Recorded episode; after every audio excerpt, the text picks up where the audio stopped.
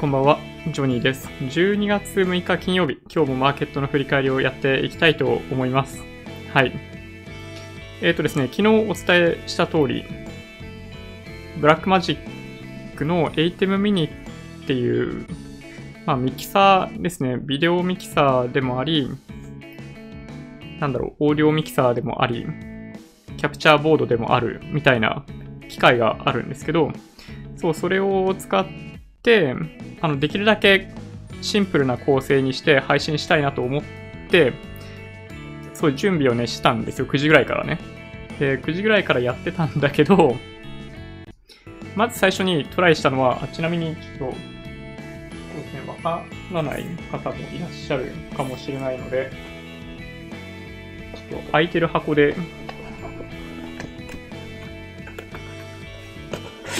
恐縮なんですけど、あの、こういう製品が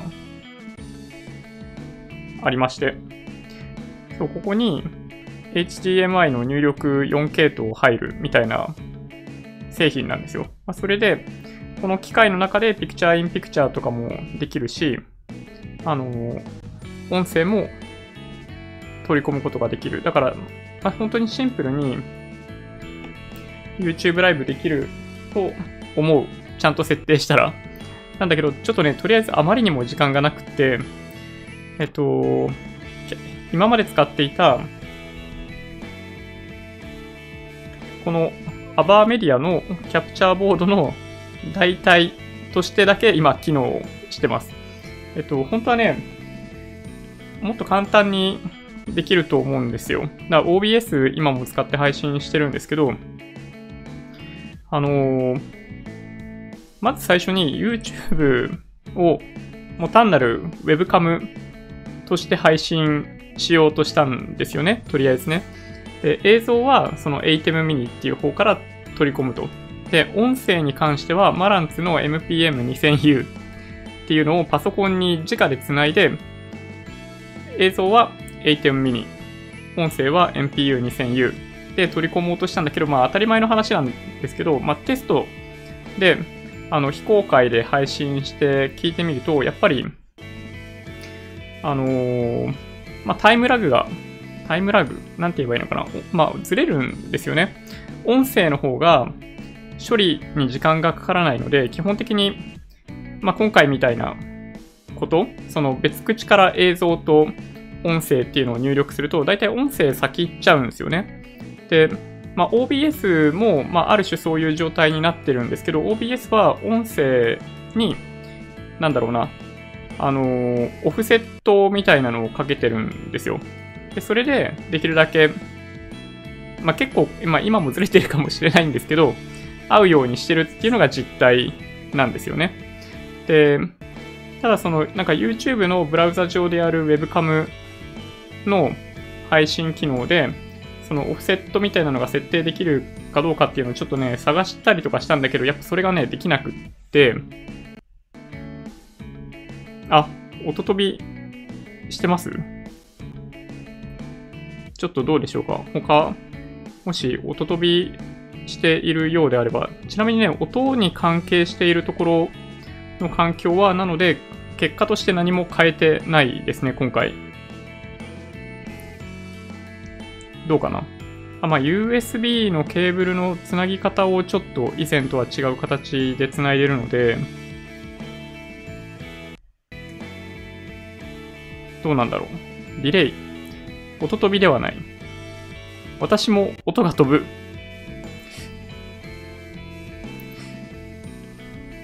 OBS 立ち上げ直した方がいいかな。PC からだと音飛びないです。うーん、どうしようかな。なんか、もしよろしければ、なんか再度、なんか画面開いていただくか、なんかしてみてもらってもいいですかね。もし音が飛ぶようであれば。どうかななんかね、これ、えー、っとね、ちょっと確認する術があんまりないじゃないんですよね。長野からの帰宅中に見てます。はい、ありがとうございます。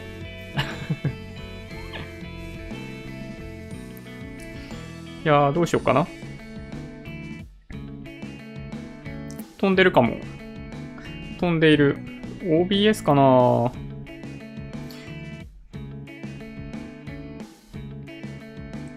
立ち上げ直してもいいかな音飛びません。うん、どうかな通信環境だとすると、ちょっとこっちからはコントロールできないといえばできないんですが、大丈夫かな？ちょっうん。ちょっと様子見てもいいですかね。それかまあ今のうちに一回やっちゃうかな。えー、どうしよう。という優柔不断さを露呈する。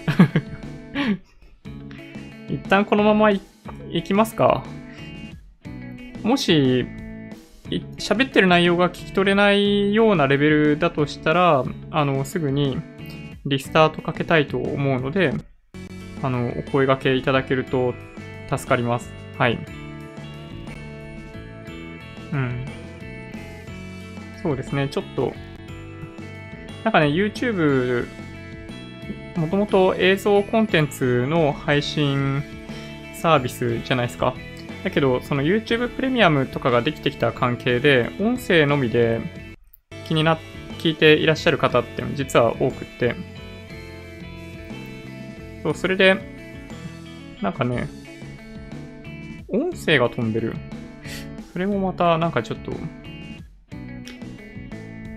多分ね、うん、ちょっと、チャンネルはそのまま ちょっと一瞬、あの、OBS 立ち上げ直していいですか？じゃあ、ちょっと一回だけやります。はい。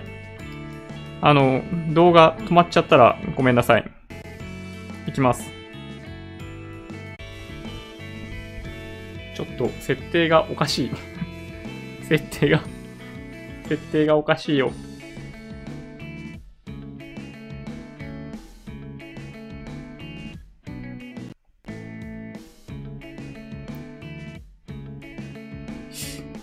と立ち上げ直したら、立ち上げ直したでちょっと設定がおかしいような気がしてきた。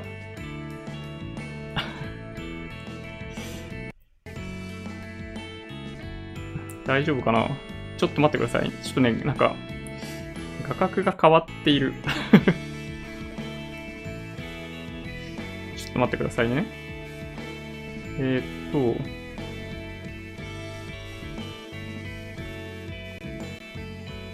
ATEM ミニ。えー、っとですね。今ってちなみに音、ちゃんと届いてます？飛んでない。ちょっとね、OB、OBS 上で今ちょっとリアルタイムに設定直してますけど、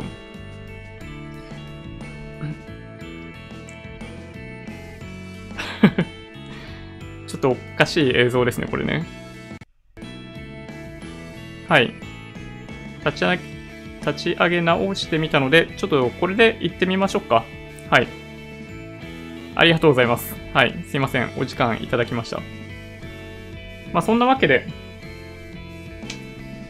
えっとね、本当は、その ATEM mini って、音声入力も2系統あるんですよ。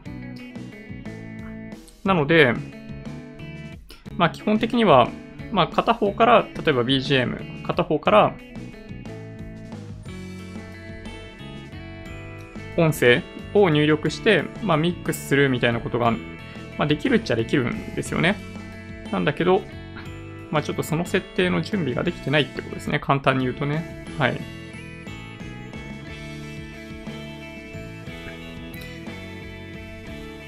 はい。ちょっとなんか大丈夫かな？なんかちょ、ちょっと、はい。そういうコメントいただくと、ちょっとなんて回答していいのか、あれなんですけど、まあ、大丈夫かな？じゃあこのまま行ってみようかな。なんかね、僕が見ている OBS の画面の色合いがちょっといつもと違うのが気になるんですけど、なんか下手に触って落ちるのもちょっと怖いんで、ほったらかしでいこうかな。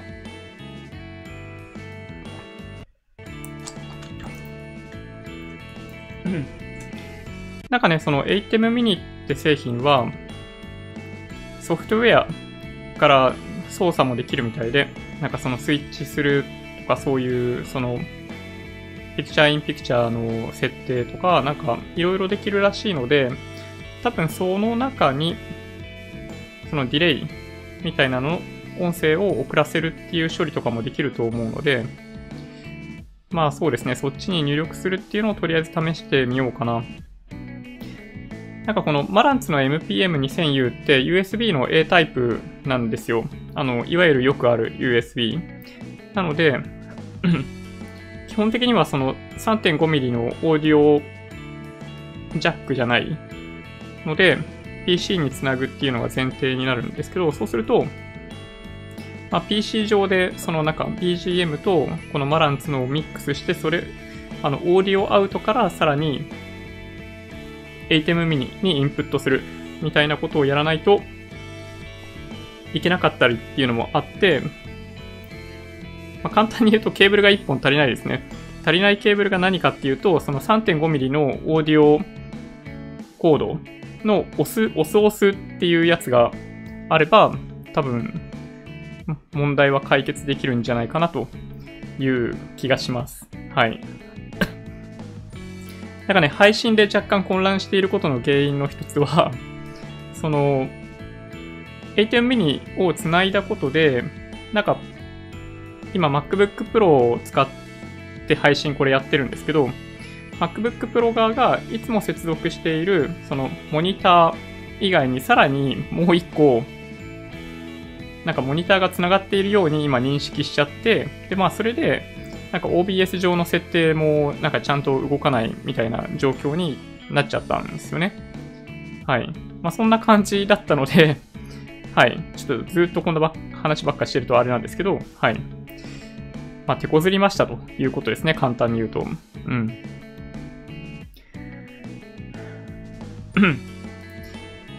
じゃあ、振り返りからいこうかな。うん。そうしたら、そうですね。えー、あ、コメントいただいてますね。SBI 証券のキャッシュカードはマスターとビザ、どちらがおすすめですか？マスターとビザのブランドは、まあ、どっちでもいいと思いますけどね。ちなみに僕がメインで使っているカードのブランドはマスターですね。うん。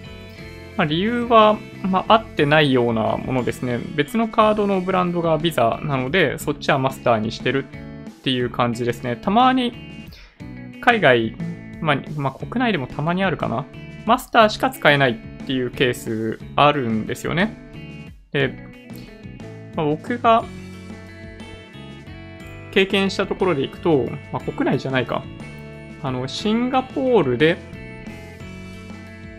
チケット、違うな、地下鉄のチケットを買おうとしたときに、その窓口ではビザはダメでマスターは OK っていうのがありましたね。はい。それちなみにチャンギ空港の、チャンギ空港から地下鉄乗るところの窓口がマスターカードは OK だけど、ビザはダメみたいなのがありました。はい。なので、うん。まあ、あんまね、まあ、関係ないというか、おそらく、まあ、2、3枚持っていただければいいんじゃないかなという気がします。はい。僕が所有しているカードは、そのマスターのやつは、えっと、有料のものですね。楽天のプレミアムカードを使ってます。年会費実は1万円かかってますね。はい。で、これ、なんでそのカードを使っているかっていうと、答えはものすごいシンプルで、あの、プライオリティパスっていう、あの、主要な空港を、まあ、日本はちょっとまあさておき、あの、海外の主要な空港のほとんどで、あの、ラウンジが利用できる、プライオリティパスという黒いね、カードがあるんですよ。で、これが、あの、一人とかで海外行ってる、まあ、出張とかもそうなんですけど、含めて、あの、行く人にとっては、めちゃめちゃ便利なんですよ。あの、ほぼすべての、あの、インターナショナルエアポートでは、ラウンジ利用できるので、そう、これがね、すっごい便利。めちゃくちゃ便利ですね。なので、まあ、今はそんなに海外行かなくなってるんで、出張も含めて、まあ、もしかしたらそのカード使っている意味っていうのは減ってきたんで、あの、違うカードにしてもいいかなというのはあるんですけど、今はそれを使ってます。はい。でちなみに他のカードではビザだったり、あの JCB もカードとしては一応持っていたりっていうのがあるんで、まあそうですね、あのダイナースとかアメックスは持ってないけどっていうだけですね。はい。まあでもそんな感じで十分ですよね、きっとね。うん。はい。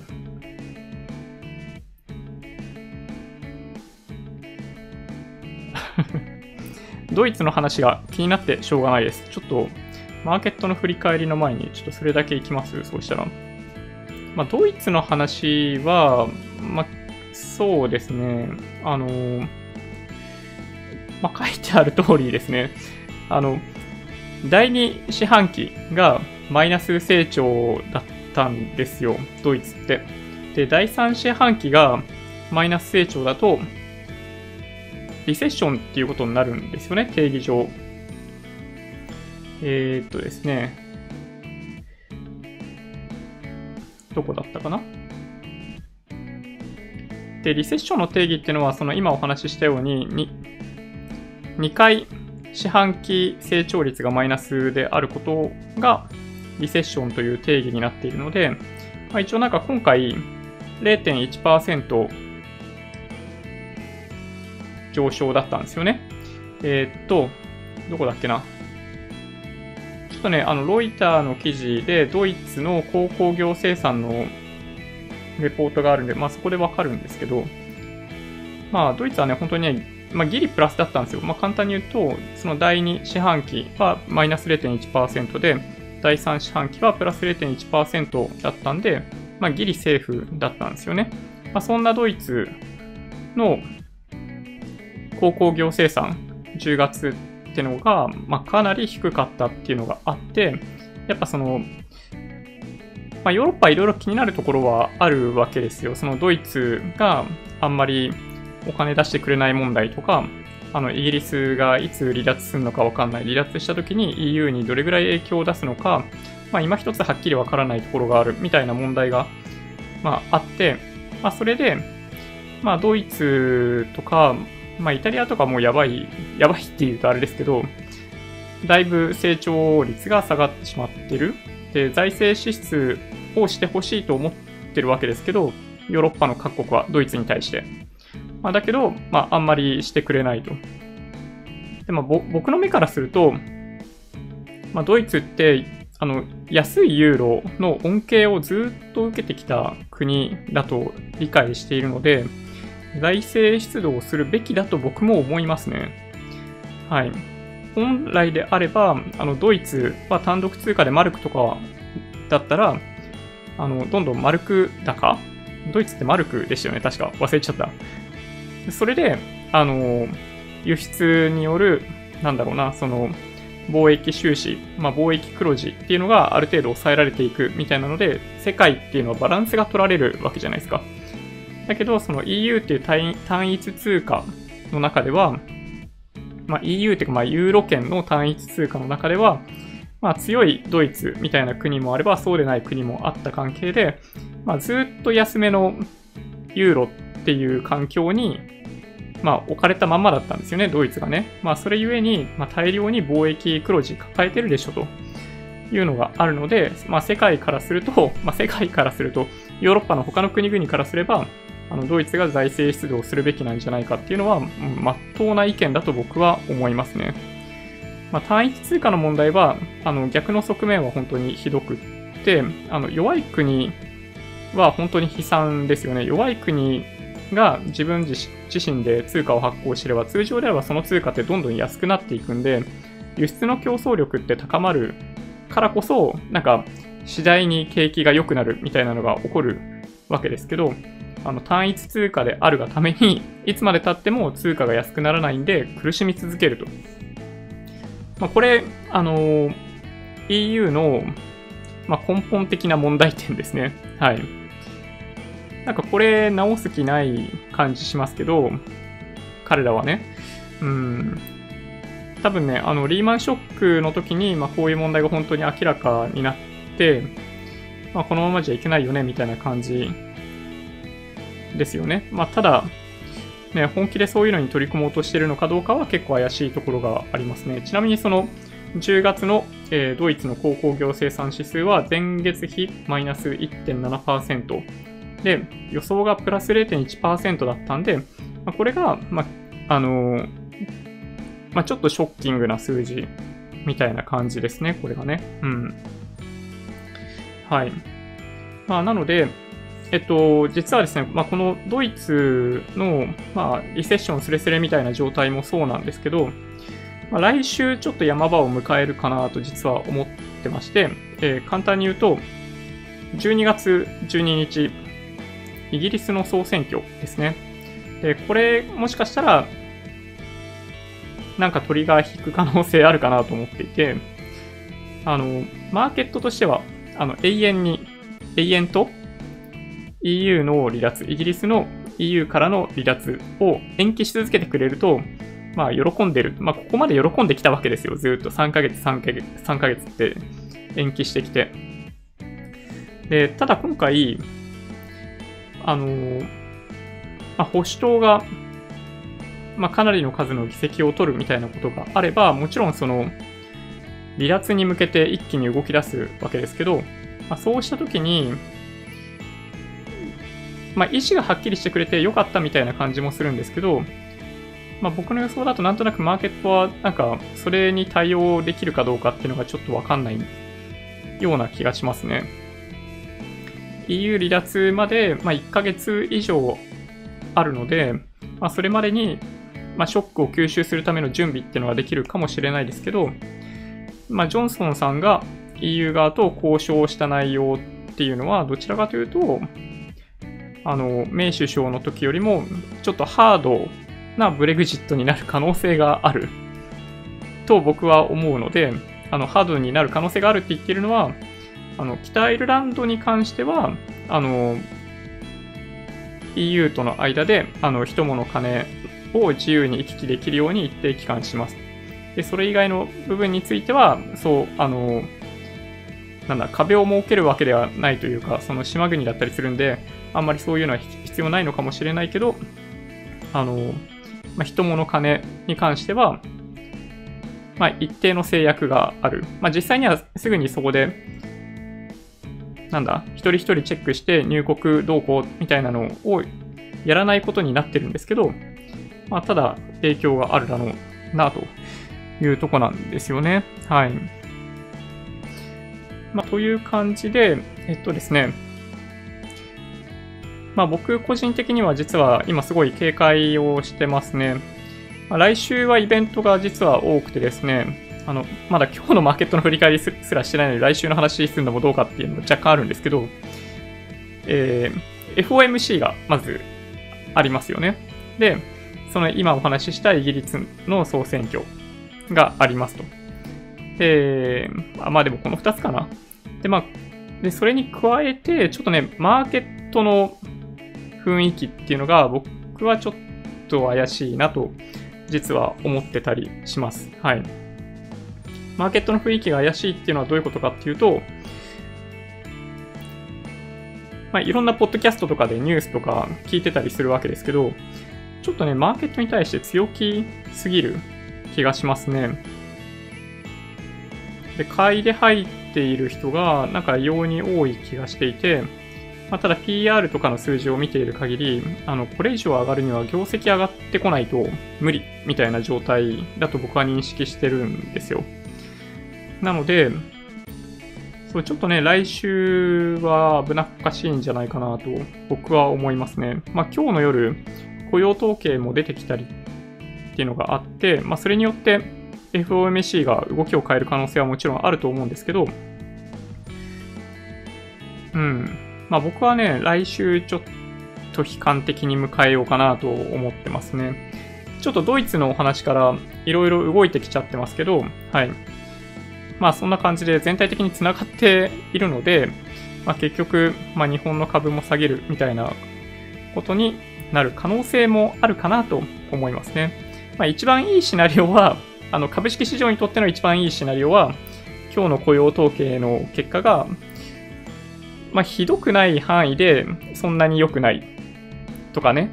あのーすごい良くてもダメだし、すごい悪くてもダメだし、あの、ちょっといいからちょっと悪いのレンジで収まってくれるといいんですけど、そうじゃなかった時には、来週の FOMC でどうするっていう話におそらくなってしまう可能性があるので、まあ、警戒した方がいいかなと思いますね。はい。まあ、そんなわけなんで、そう、そのマーケットの振り返りをやっていこうかな。そう、でもね、うん、ドイツ、ね、財政出量、出動をすればいいじゃん、なんて、ね、言うのは勝手ですよね。はい。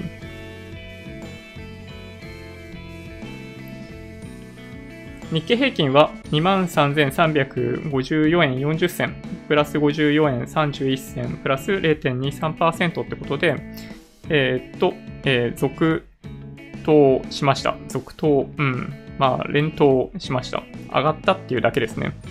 ただですね、日中の動きが極めてちっちゃくって、とまあ、40、40円とかなんかそんなレンジでほとんど収まっちゃってますね。40円、50円とか、まあ、そんな感じかな。うん。まあ、昨日もそんな感じだったんですけど、そうですね。まあ、ここ半年間ぐらいこういうパターン多くて、日本のマーケットでの動きがない、意思がない日本市場みたいな感じですね。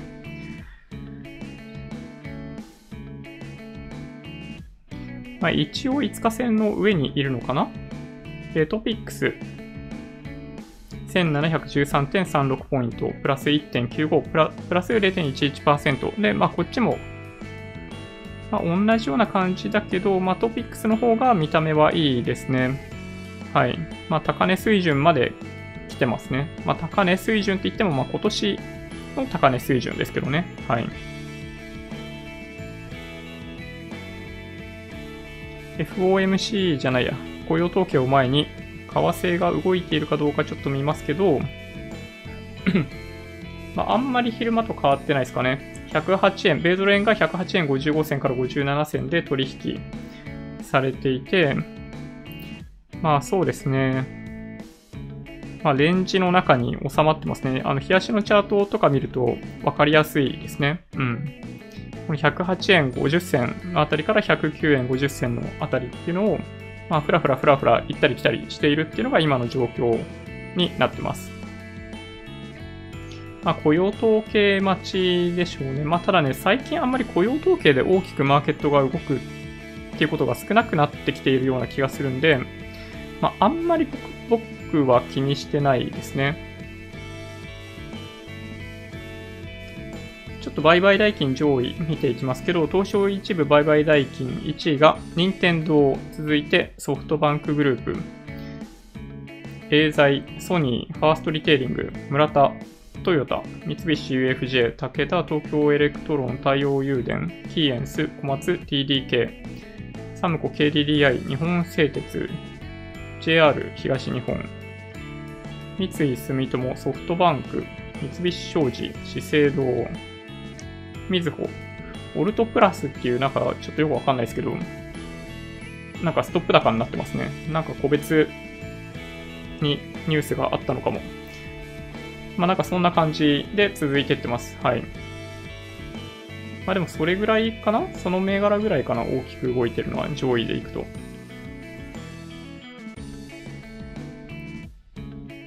で、さっきちょっと話題に出てきた日経平均 PR を見ていくと、14.12倍ですね。PBR が今1.15倍。うん。大体過去の推移とかを見ていると、あの14から16倍のあたりであの株価が推移しやすかった時期が、まあ、あったんですよ、昔ね。うん。ちょっと今は14倍から16倍のレンジに収まるとはなんか一言では言いにくいような気がしていて、まあ、業績の問題ですね。業績の成長性の問題があったりするんで、うん、やや難しいかもしれないですね。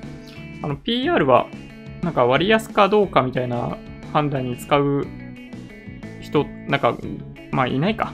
なんかね、ごく稀にそんな感じで捉えていらっしゃる方いるんですけど、どちらかというと PR は将来の収益性を映しているだけなので、まあそれを見て、株価が割安か割高かみたいな話にはならないんですよね。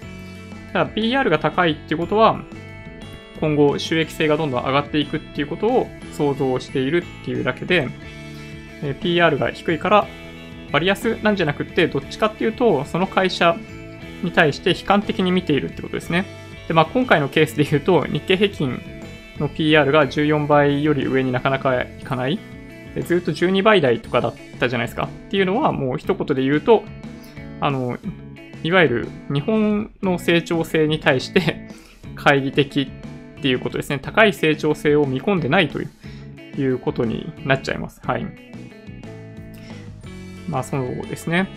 まあただね、最近の主体別売買動向を見ている限りだと、まあ、ずっと個人が売って外国人税が買い続けているみたいなのもあったりするんで、まあ、全体としては、まあ、順張りの外国人税が買っているのは間違いないんで、まあ、どっかのタイミングで個人が買い始めたら上にポンって抜けていくかもしれないですけどね。まあ、PR15 倍とか16倍になったらいいなと思いますけど、うん、まあ、ちょっと個人的には難しいんじゃないかなという気がしています。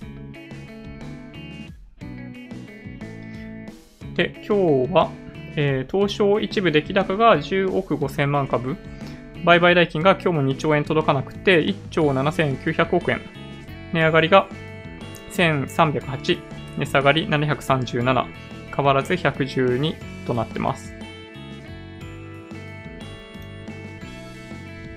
新高値銘柄数は132と引き続きかなり高い水準にあって、新安値の方は、まあ、わずかに5銘柄。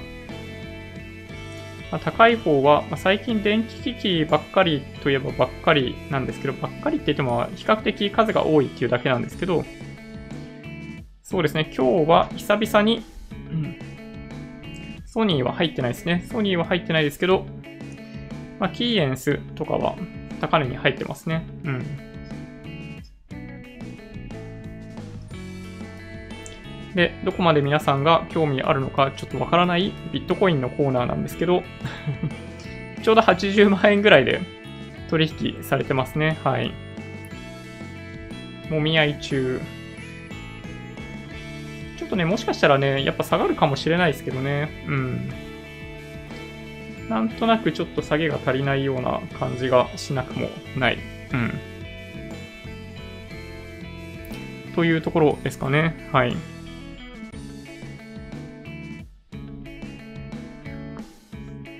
今日からサイバーマンデーで FireTV 安い。あ、そうなんだ。FireTV 買おうかな、そしたら。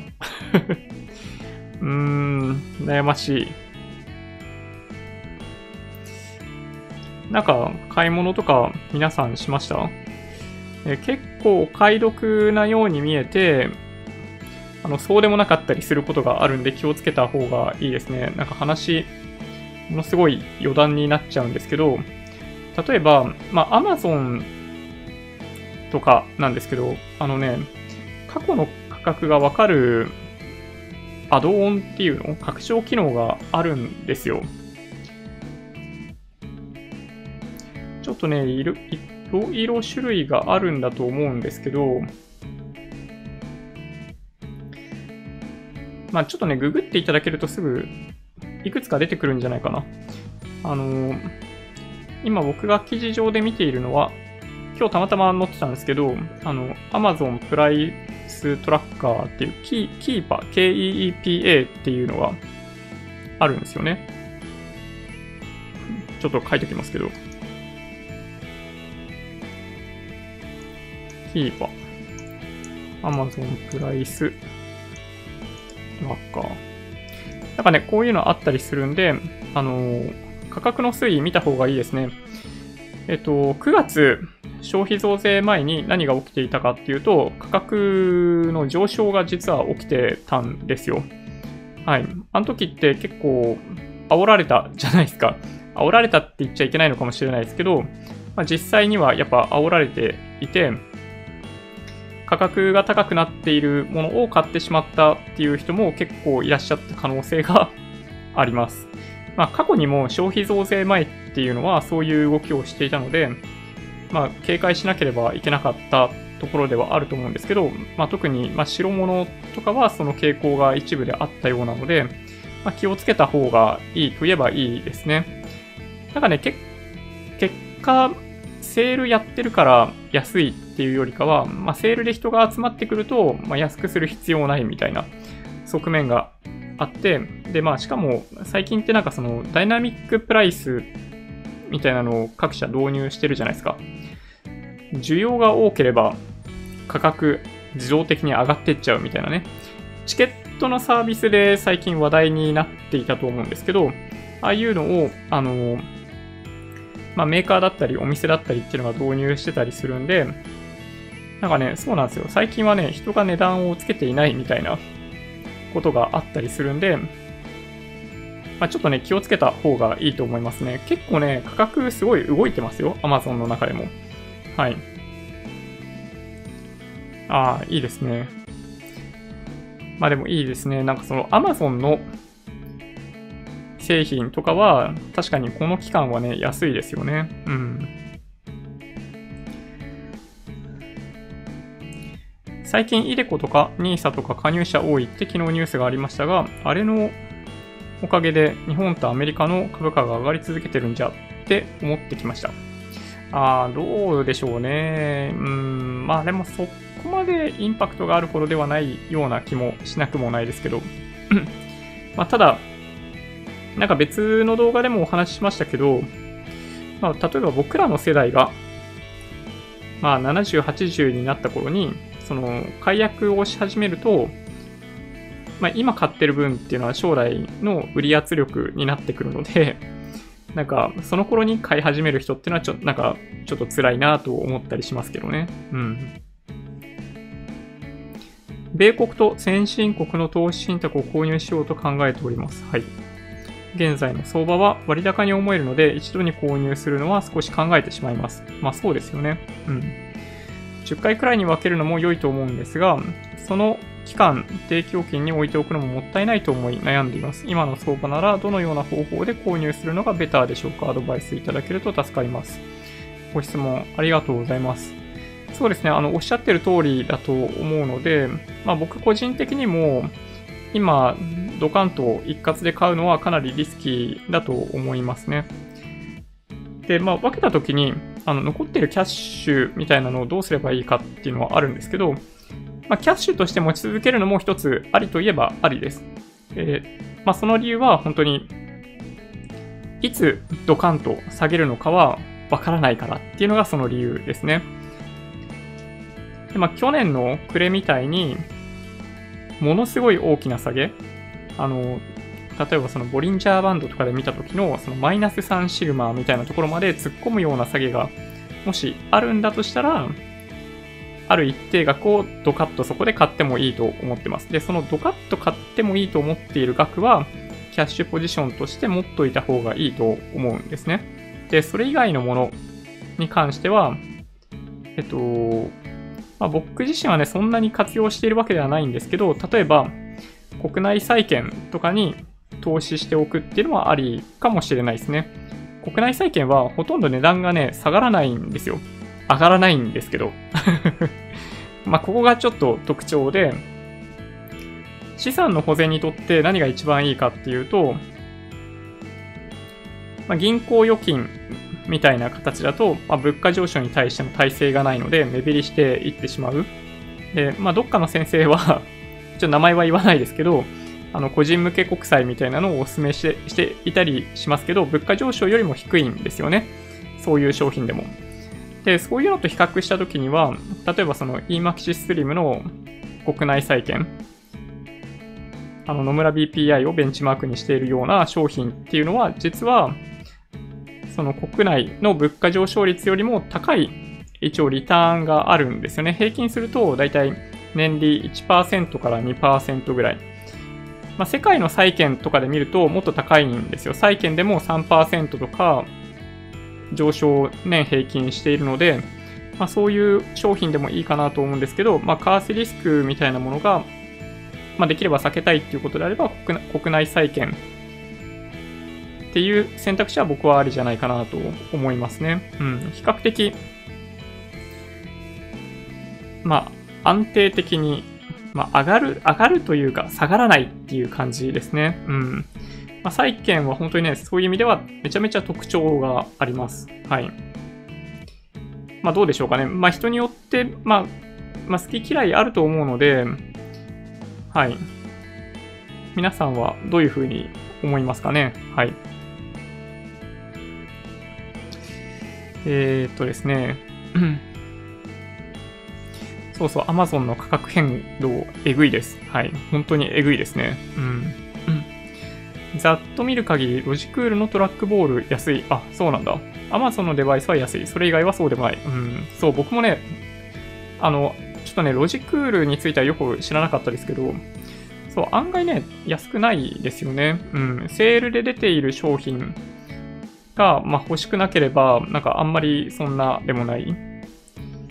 なんかね、そういうなんかプロダクトミックスみたいなのってみんなやるじゃないですか。スーパーとかってものすごいわかりやすいですよね。ちょっとまあ最近あんまスーパー行かないし、チラシも手元にないんで、まあ今あんまやってないのかなわかんないですけど、チラシってその人を呼び込むためのものだけを載せて、例えばなんか卵1パックいくらとか、豆腐いくらとか、なんかそういうのがあるんですよね。人を引きつけやすい商品群っていうのがあって、それが他社よりも高いか安いかによって、ものすごい人の流れが変わってしまうらしいんですよ。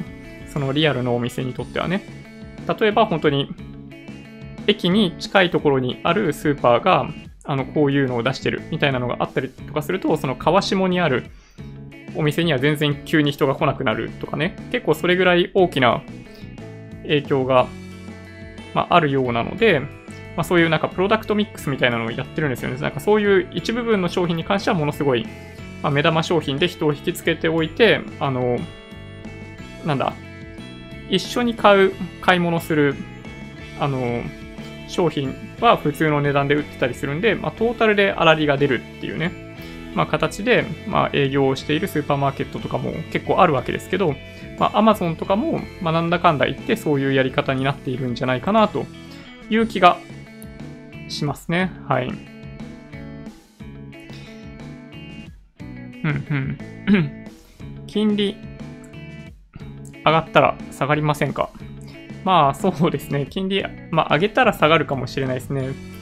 まあただ、まあどうでしょうね。だから今日の雇用統計がなんかえらいいい結果になったりとかすると、FOMC がどうなるかっていうのがちょっと読みにくくなるんで、ってとこですかね。今って確か、据え置きでマーケットは織り込んでますよね、多分ね。うん。ジャスダックがどんどん上がっている。ああ、そうですね。ちょっとそれは触れといた方がいいですよね。ジャスダックがですね、下がらないですね。下がらないっていうのも変な話ですけど、えっ、ー、とですね、十何連投とかじゃなかったかな。ジャスダック平均今3711.31ポイントなんですけど、もうね、ずっと上げてますね。これ3ヶ月とかのチャート見たらね、1回も下がってないんじゃないのと思えるほどのチャートになってます。安いところが、8月かな？にあって、そっからですね、8月から9、10、11、12、4 1ヶ月、3ヶ月、3ヶ月ないし4ヶ月ぐらいの期間、まあ上がってますね。まあ簡単に言うと今、まあ大型株はそんなに上昇してなくって、小型の方が上昇してるっていう傾向があるんですね。なので、まあ今はジャスダックに、ジャスダックみたいな指数は上昇しやすい局面にありますね。まあそうですね、週足とかで見てもね、結構すごい上げ方してますね、これね。うん。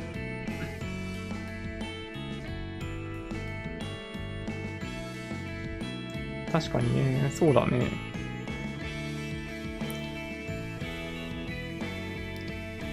はい。ガンガン上げてますね。はい。ロジクールのトラックボール愛用してます。ああ、そうなんだ。ちょっと僕も後で見てみようかな。ロジロジクールトラックボール。そうなんだ。えっ、ー、と、ロジクール。ロジクール、ワイヤレスマウス、トラックボールってやつですかね。3380円ってなってる、今。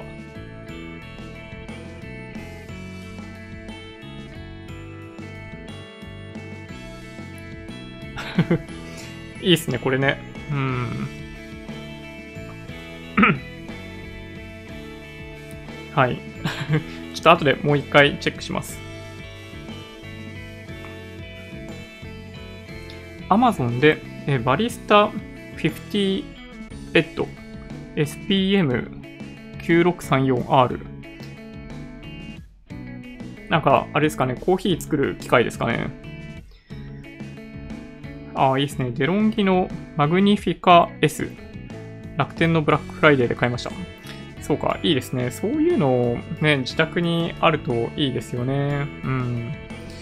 なるほどな。なんか、うちは自宅でコーヒー飲むときは、もういつも、あの、ペーパーフィルターで、なんかあの、陶器の、なんて言えばいいんだろうな、ドリッパーだけでやってるんで、なんかそういう機会はね、羨ましいですけど、はい。なんか、エセミニマリストっぽいところがあるので、なんかね、できればあまり家のものを増やしたくないなっていうのが、葛藤してますね。はい。えっ、ー、と、じゃあ、そうしたら、どうしようかな。えー、タイトルに書いたお話からいきますかね。景気動向指数。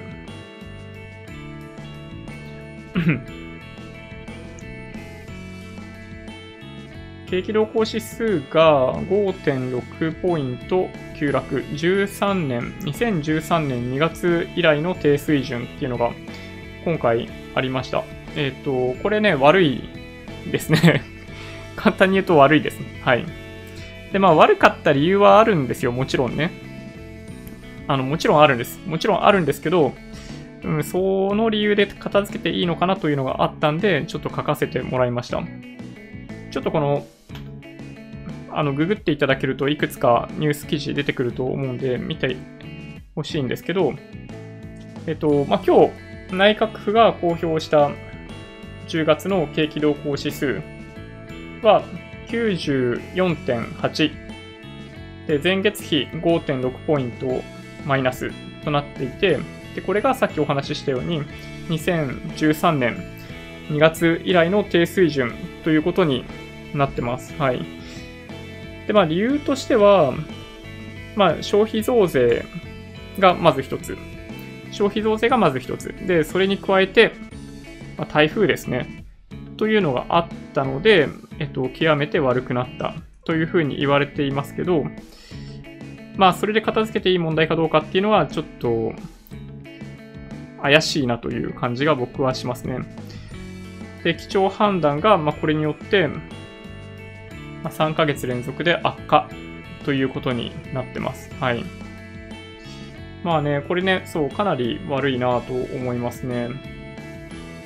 まあ、台風があったので、まあ、身動き取れない状態になってましたよね、一時期ね、確かに。まあ、だから、まあ、しょうがない部分はあると思うし、まあ、もしかしたら、あの、今月の、今月？先月の数字はまた再び上昇しているかもしれないんで、まあ、過度にネガティブになる必要はない。過度に心配する必要はないと思うんですけど、まあちょっとスルーしにくいぐらいの、まあ、悪い数字が出てるなと。あの、以前の、以前に消費増税をしたタイミングよりも、その直後よりも悪い数字になっているっていうのは、うん、ちょっとやっぱどうかなと思いますね。はい。まあ、国内の、まあ、景況感っていうのもちょっと心配材料ですというお話です。はい。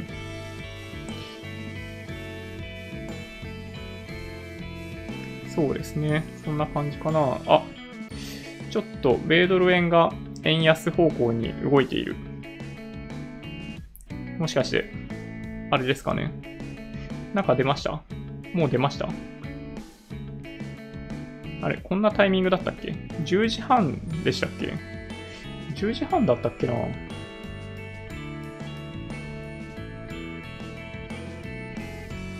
え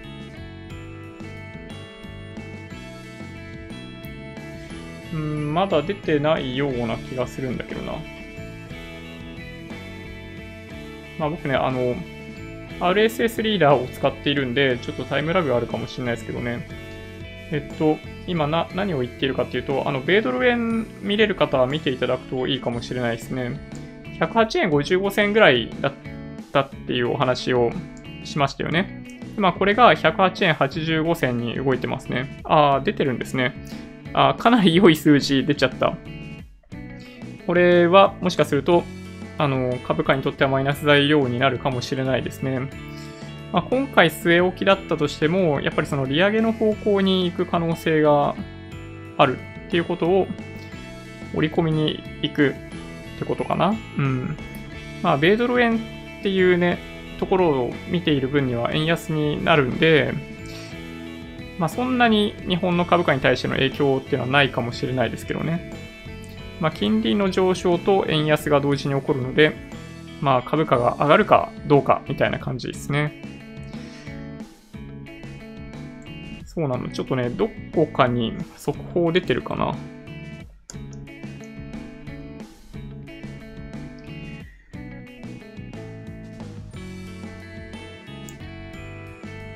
なんかそういう速報ないかなと思って見てるとね7日はか7日関東で雪が降るかみたいなニュースが 出てくるっていうね。いや、本当にね、気をつけた方がいいですね。あの、くれぐれも、なんか、ノーマルタイヤで出ていっちゃうみたいなね、ことは、やめた方がいいんじゃないかなと。あー、ありました。日経新聞電子版。アメリカ雇用統計11月は26万人増に回復、利下げ休止。はい。ということになってますね。うん。で今お話ししているのは、非農業部門の就業者数が前月比26万6千人増えたっていう話です。はい。ADP 雇用レポート悪かったんですよね。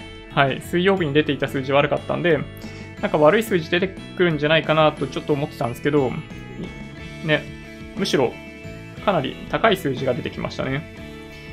で、失業率は前回3.6%だったのが3.5%。半世紀ぶりの低水低水準。いやー、すごいですね。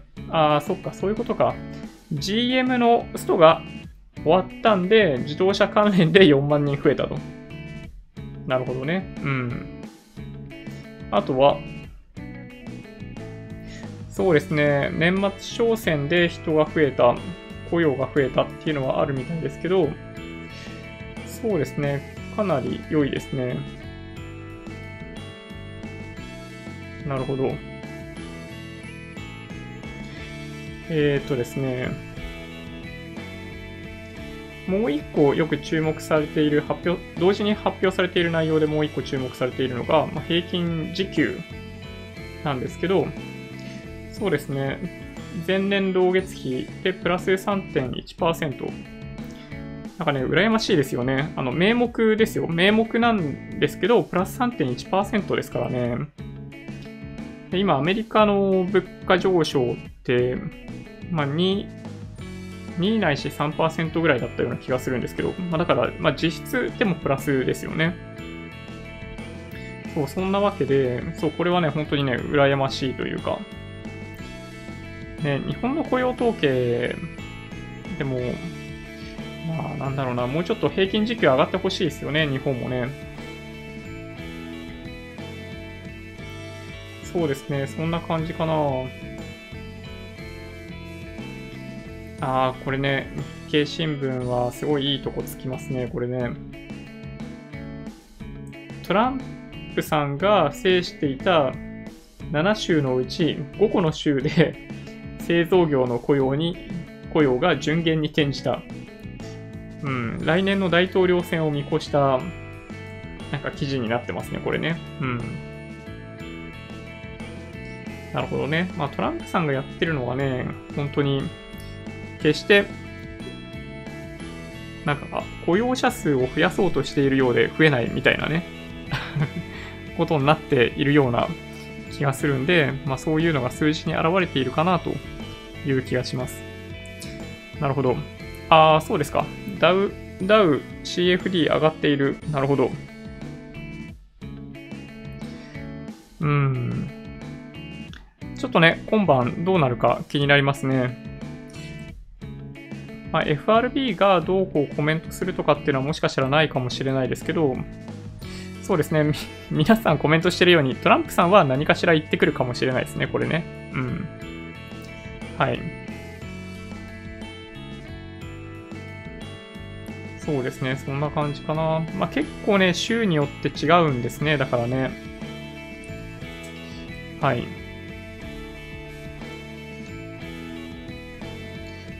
まあちょっとね、短期的にものすごい、米ドル円こうやって動いたりしますけど、まあ案外ね、戻ったりするんですよね、その後急激に。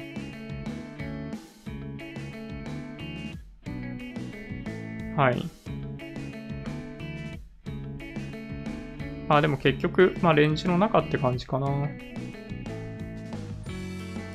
はい。まあそんな感じでした。はい。じゃあちょっと、えっ、ー、と、いくつかニュース取り上げてってみようかな。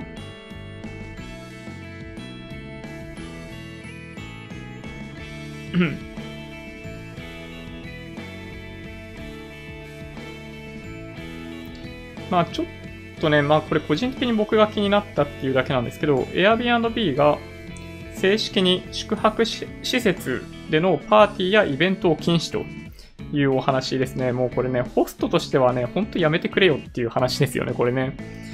あの、昔、あのー、やってたんですよ、僕、ホスト。いや、B&B の。で、まあ、当時は2014年とかぐらいだったかな。まだそんなに、なんだろうな。まあ、ポピュラーになっていないというか、まあ、そういうのが好きな人たちが利用しているみたいなサービスだったんで、まあ、利用する人も、まあ、要するにゲストもホストもものすごい、まあ、丁寧で、そこでコミュニケーションを深めて、なんかそのネットワーク広げていくみたいな雰囲気があったんですよね。まあ、当時の日本はそんな感じ。で、まあ一部渋谷とかそういうところでは、なんかその、また貸しみたいなものを始めていて、まあ少しずつ問題になっていた。で、あの頃からアメリカとかだと、その、まあ、パーティーとかもそうだし、また貸しとかもすごい行われて、まあ、規制が結構入り始めた頃だったんで、まあ、その状況を見て、多分数年後日本もダメになるだろうなというのがあって、Airbnb やるのをやめたんですね。あの、しばらくやってやめたんですけど、まあ、ホストからしたら、ホストとしてはもう、もう絶対やってほしくないですね、こんなのね。うん。まあ、というのが、はい、禁止になったよということですね。はい。健全です。で、もう一個、ちょっとね、テッキーなお話なんですけど、あの、僕も利用している Pixel 4、レコーダーの機能がですね、非常に優秀で、あの、文字起こしやってくれるんですよ。リアルタイムに。で、それが本当にね、とてつもなく便利だったわけなんですけど、Pixel 4の前、Pixel 3とかそういった端末でもその機能ができるようになるみたいですね。ちなみに英語だけなんですけど、まあ、文字起こしっていうのは、まあ、だから本当に機械がやる仕事になりつつあるなと思いますね。はい。で、あとは、なんか、未だに収まらないあの、いわゆる豚コレラ、今 CSF って呼ばれるようになって何の話してんのか分かりにくくなっちゃいましたけど、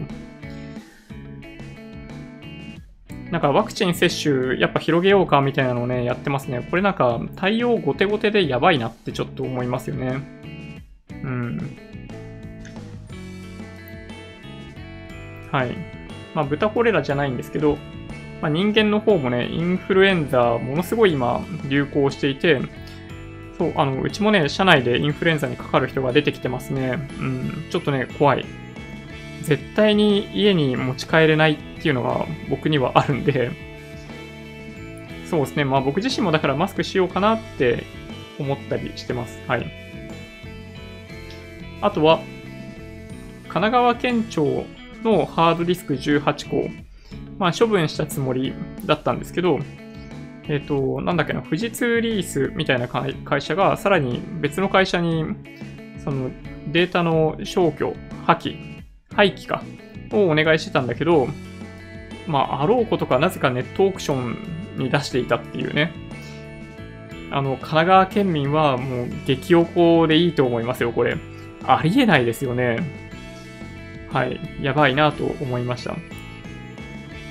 あの、ハードディスクって、削除するときってすっごい早いじゃないですか。書き込みの時と比べるとすごい早いなって思いません。あれって、消したっていうフラグ立ててるだけなんですよ。あの、書き込みの時は、その一個一個本当にそのデータを書き込んでってるんで時間かかるんですけど、消す時ってフラグ立てるだけなんですよ。だから逆に言うと、あの、残ってるんですよね。そのデータの状態って。そこに新しいデータが上書きされてこない限り、実は残っている。だからこそ、なんかその、修復ソフトとかね、そういうのがあるわけですよ。で、まあそういうのをさせないためにわざわざ神奈川県庁としてはそういうところにお願いをしていたにもかかわらず、ネットオークションですからね、しかもね、盗まれたとかじゃないですからね。いや、ちょっとね、ありえないと思いますね。うんうん。はい。あとは、そうですね。まあちょっとさっきお話ししたように、まあ、関東に住んでいる方は気をつけた方がいいと思うんですけど、最高気温は明日6度という、まあ、今年一番の冷え込みで、まあ、しかも、まあ、雨か雪が降るみたいな感じになっているので、本当に気をつけてくださいというとこですね。10月の消費指数、前年同月比5.1%下回る11ヶ月ぶり減少とかね。まあ、これはさっき、まあ、言ってたような話ですね。はい。えー、っと、あとはですね、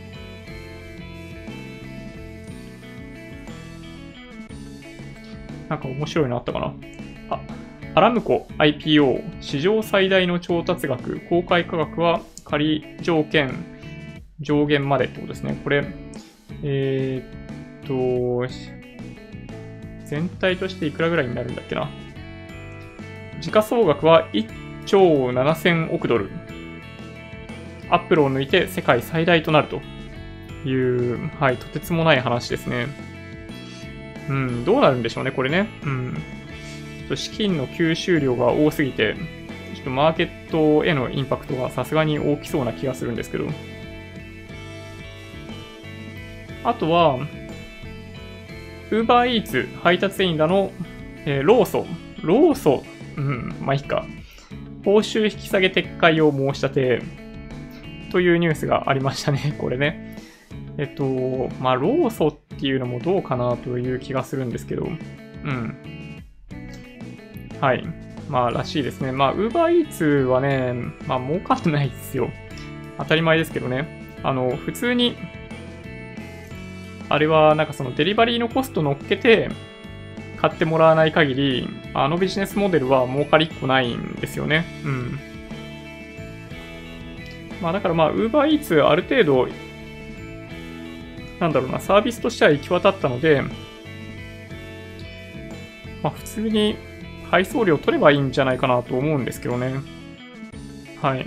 まあ、そうなった時にどれぐらいの人が今後も使い続けるかっていうのはちょっと見ものですけどね。あの、Uber そのもの、ウーバーそのものっていうか、その自動車、タクシーサービスに関しては、彼らは、まあ、ちょっとまだ時間かかるかもしれないですけど、無人化すれば儲かるわけですよ。あの、今も赤字じゃないですか。で、ドライバーに対して、まあ、ある程度の金額を支払っている。赤字を出しながら支払っているっていうのが今の Uber の実情で、タクシーサービスはそれを無人化すれば、あの、まあ、今運転してる人たちちょっと言い方悪いですけど、まあ、彼らに支払う必要がなくなるんで、まあ、黒字になっていく可能性がある。で、まあ、それを見込んで、まあ、トヨタだったりソフトバンクっていうのが出資しているっていうのが、まあ、現状。まあ、ただね、ウーバーイーツは、まあ、無人化されないですよね。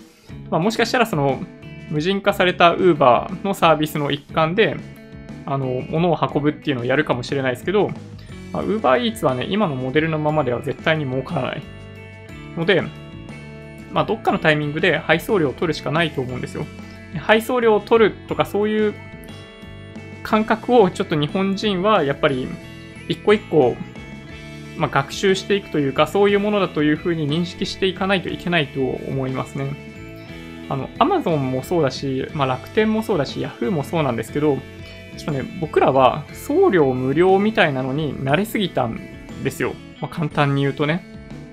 あの、送料無料ってお得なんじゃなくって、純粋に送料が値段に含まれているだけというふうに、やっぱ理解をすべきだと思っていて、前にもお話ししたかもしれないですけど、やっぱね、物の値段は物の値段で純粋に書いてほしいですよ。あの、そういう風な、あの、ある程度のリテラシーがある人たちからすると、おそらくそういう発想になる。で、プラス、その、例えばヤマトとかに、あの、お願いする金額が乗っかって、まあ、その分をお支払いする。これすごいフェアじゃないですか。で、いくつかものを購入した時には、一つの箱に同梱できるから、あの、これぐらいまでは、あの、1個分の送料でいいよ、みたいな。で、2個口になったら、そっからはやっぱりその送料もうちょっと多くなる、みたいなね。で、これすごいフェアだと思っていて、あのー、なんかね、そういうのに慣れていないっていうのが、なんかちょっと辛いなと思いますね。Uber Eats もうだから本当になんか食べ物の料金だけで持ってきてくれるなんて世界観っていうのは、ね、ちょっとありえないというか、実際には。というのがあるんで、やっぱりそのサービスに対してお金を支払うっていうことに、やっぱり日本人としてはもっと慣れないといけないんじゃないかなと思いますね。はい。うん、難しいですね。はい。えっとですね、その他、うん。あ、でもそんなもんか。今日のニュースはでもそんなもんかな。ちょっとコメントを見ていこうかな。Fire TV スティック 4K4480 円。2K2980 円。なるほど。あの、なんだっけ四角いボックスのはどうなんですかなんか、スペック的にはあっちの方が高いみたいな記事を見てるんで、なんかどうしようかなって悩んじゃうんですけど、まあ値段が結構違うんですよね。なんかその、なんだっけ、あの、キュキュービック、なんとかキュービックみたいな方は1万4000円とか1万5000円ぐらいするんですよね。でもなんかそのクワッドコアとなんかヘキサコアぐらいのスペックの違いはあるっぽくって、なんかその、まあ、今、主に PS4 を使って操作してるんですよ。その大きいモニターで見るときって。で、その動きのもさもさ感がちょっとね、嫌なんですよね。で、もしそれが、その Fire Stick 4K とか、そのなんとかキュービックみたいなやつで、なくなるんだとしたら買いたいなと実は思ってるんですよ。でやっぱね、その Amazon のレビューとか見てると、あの、まあ、4K になると、まあ、スペックが上がって、まあ、結構使いやすくなってるみたいなね、コメントとかもあったりするんですけど、なんかその新しいその四角い箱の方は、なんかあんまりやっぱり一発目だからか評判がそこまで良くなかったりとかしていて、なんか何を買うべきなのか、何を買ったらその操作感とかも含めて快適なのかっていうのがちょっとね、まだわかんないんですよね。はい。というのがあるので、ちょっともしわかる方がいらっしゃったら、あの、コメントいただけると嬉しいです。はい。うんうん。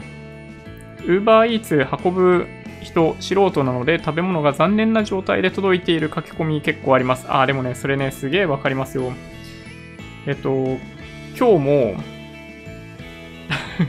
あの、あの別に自転車乗っている人たちをディスるわけじゃないんですけど、たまたま Uber Eats の配達員だったっていうだけなんですけど、結果としては、あの、横断歩道を歩いてる時に引かれそうになった。Uber e2 運んでる人にね。ちょっとね、本当に、あの、さすがにね、腹立ちますよ。うん。ちょっとね、あのー、ウーバーイーツは、彼ら自身もさすがにね、何かしら手を打った方がいいんじゃないかなと思いますけどね。まあ、個人事業主としてのその配達員が、まあ、仕事を請け負ってあの運んでくれてるみたいな感じじゃないですか。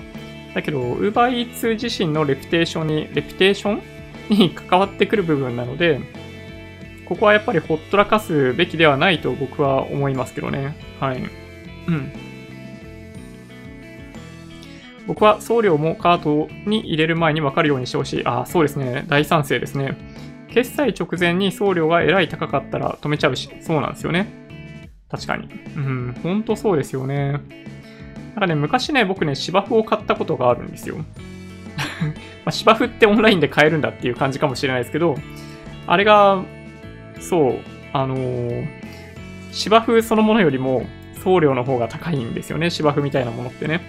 芝生はしかもね、あの、生ものなので、クール便で届くんですよ。いや、もうほんとね、大変ですよ。大変でした。ね、まあそういう商品とかもあったりするんで、そう、本当にね、わかりやすくしてほしいですよね。うん、まあこの点では、そういう意味でいくと、まあ Amazon も楽天も Yahoo も、なんか、似たり寄ったりだなっていう感じがしますね。うん。あー、見つけちゃいましたか。ロイターで、そう、北朝鮮がえー、白内障手術やインプラントで医療ツーリズムを計画しているニュースあります。いや、怖すぎるでしょ。いや本当にちょっとね、怖すぎますね。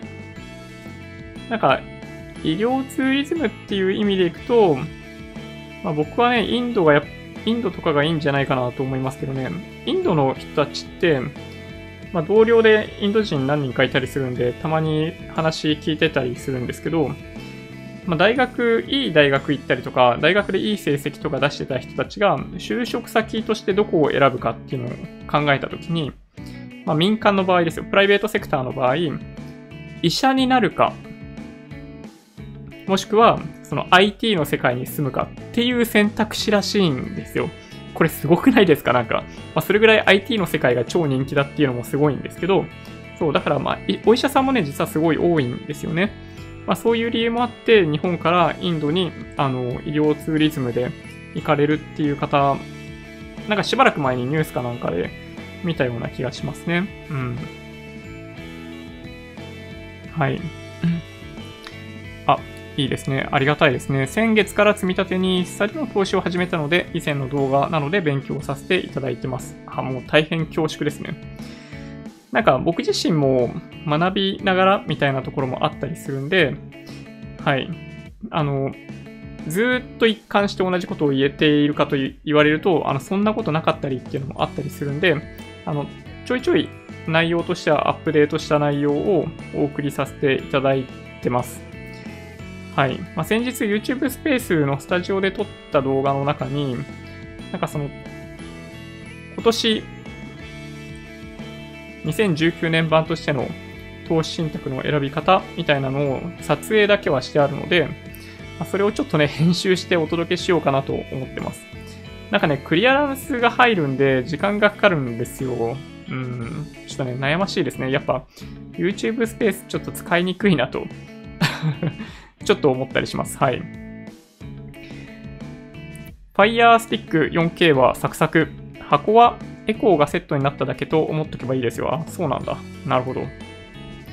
なるほどな。まあ、エコーは別にね、必要ないかな。自動運転技術が進めば無人の配送車とかできるでしょうね。うん、そうなんですよね。そう、本当に早くね、そういうところ、そういう世界観に向かってってほしいですね。あの、日本、めちゃめちゃ後進国だと思うんですよ。はい。あの、アメリカと中国がだいぶ先行していて、この自動運転の世界では多分もう戦っていけないんじゃないかなという気がちょっとしてます。はい。危機的状況だと思うんですけどね。まあソフトバンクとウーバーが、だから、ウーバーじゃない、ソフトバンクとトヨタがウーバーに出資をしているっていうのは、あの悪い話ではないと僕は思うんですよね。そのソフトバンクグループが出資している先の企業で、まあ、いろんなことが起きていってっていう、今、ものすごいネガティブキャンペーン 中じゃないですか。だからなんかそういうイメージ結構あったりしますけど、そうやっぱり、あのー、ウーバーはそういう意味では、彼らは、まあ、彼らなりにその世界を変えようとしている、まあ、テスラとかもそうだと思うんですけど、まあ、電気自動車そのものはさておき、まあ、それはそれで重要だと思うんですけど、あの、自動運転一生懸命やってるじゃないですか。そう、だから、まあ、テスラと Uber と Waymo、その Google 参加、アルファベット参加の Waymo も含めたこの3社、まあ、あと中国中国の Didi か。まあ、この4社ですよね。おそらくその自動運転の世界で世界を制すことになると思うので、まあ、ここにちょっとね、どれだけ日本が食い込んでいけるか、まあ、実際の、まあ、自動運転車の完成車メーカーとして1位になるっていうのは今からでは難しいと思うんですけど、例えばその、まあ、今ソニーとかもすっごい業績良かったりするじゃないですか。あの、センサーとかものすごいいっぱい詰め込んで、ああいう自動運転を実現していたりするわけなので、まあ、日本としてはそのセンサーのあの提供元元として、例えばものすごい業績が良くなるみたいなね、シナリオができれば僕は、まあ、今からだったらいいんじゃないかなという気がしますけどね。はい。そんなとこですかね。うん。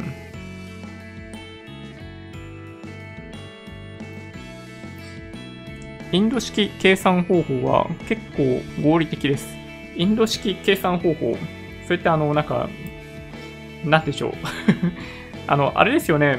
あの、日本人は九九ですけど、インド人は 19×19 とかまでやるみたいな、あれですかね。自動運転が増えれば煽り運転もなくなるかなうん。確実になくなりますね。いや、もう、世界観変わりますよね。自動運転が本当にどんどん進んでいくと。SBI 証券のページをキャプチャーされている時がありますが、クイックタイムを利用しているんでしょうか？ジョニーさんが映っているカメラとは違うカメラなんですか？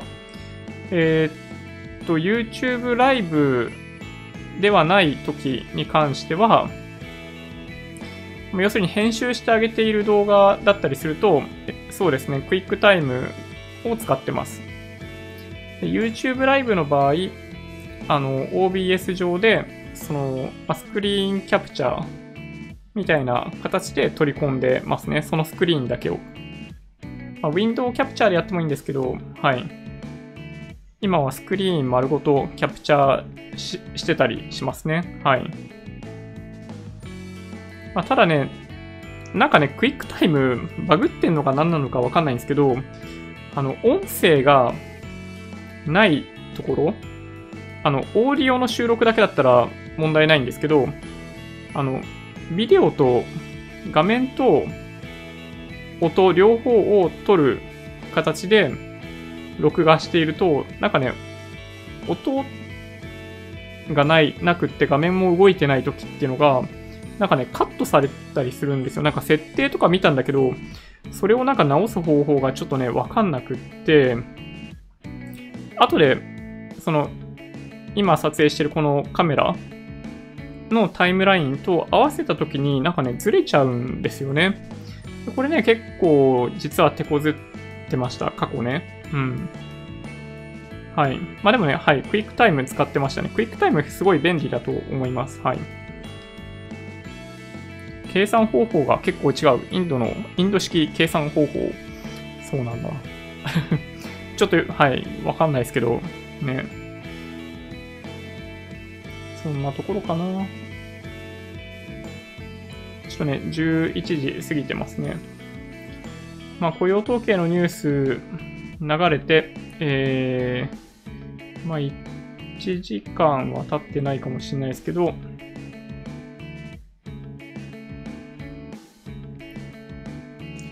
そうですね、米ドル円、まあ、あんま変わってないですね。108円83銭から86銭で取引されてます。はい。そんな感じかな？うん。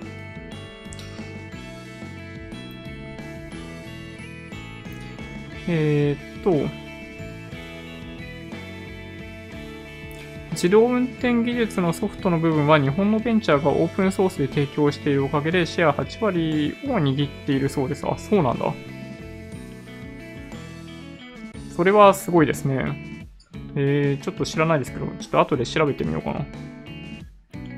普通の自動車もなくならない気がする趣味としての運転。そうですね。運転、僕もね、あの、大好きですね。楽しいですよね。うん。うん、なんかね、そう、バイク、あ、バイクの話されてましたよね、それはね。ちょっとすいません、スルーしちゃいましたけど。はい。ああ、いいですね。羨ましいな。ハーレーとか本当にね、乗りたい。はい。じゃあ、そんな感じで、えっと、まあ、週末は、さっきお話ししたように、なんだ、撮影済みのコンテンツの編集をやりたいと思ってます。で、それに加えて、まあ、今日映像だけで利用してるわけですけど、ブラックマジックデザインの A10 ミニの設定とかっていうのをちょっとやっていきたいなと思ってます。はい。そんな感じですかね。うん。えー、週末も YouTube ライブやろうと思ってます。内容としては、投資信託のパフォーマンスのチェックだったり、まあ、今週1週間の振り返り、来週の見通しみたいなものを中心にお話できたらなと思ってますので、まあ、もしお時間ある方は、ぜひまた、あの、多分10時ぐらいに配信させてもらうので、見ていただけると嬉しいなと思います。Twitter、Instagram のアカウントもあるんで、もしよろしければフォローお願いします。音声だけで大丈夫っていう方は、ポッドキャストもあるんで、そちらをサブスクライブお願いします。もし今日の動画が良かったって方は、高評価ボタンをお願いします。合わせてチャンネル登録していただけると嬉しいです。それでは、ご視聴ありがとうございました。バイバイ。